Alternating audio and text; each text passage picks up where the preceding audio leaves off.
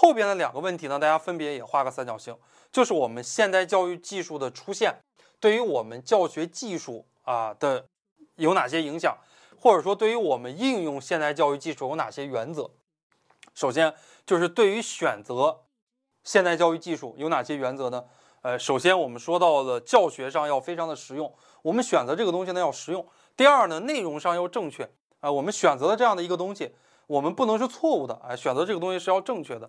第三啊，我们在做 PPT 的时候，在选择课件的时候，形式上要美观啊。第四，制作上要经济啊，不能说我们制作一个网课花了很多很多的钱啊，这个也是不对的。还有呢，就是手法上要创新啊，我们在制作这些软件呀，制作这些 PPT 的时候，哎，我们。在选择这种设备啊、APP 啊这些事情，哎，我们手法上要创新。后边谈到了运用教学技术的原则啊，我们运用这种现代教育技术有哪些原则？第一，处理好现代教育技术和传统教学之间的关系，就是我们的教学不能只运用现代教育技术，只老师上课只放 PPT 是不行的。哎，我们要与传统教学一定要相结合。我们这个现代教育技术呢，只是一个辅助，你不能替代啊传统的这种教学。第二，处理好。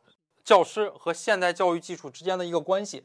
第三，要重视现代教育技术的软件建设。啊，我们写这本书也是二十年以前，现在的软件技术已经非常非常的成熟了。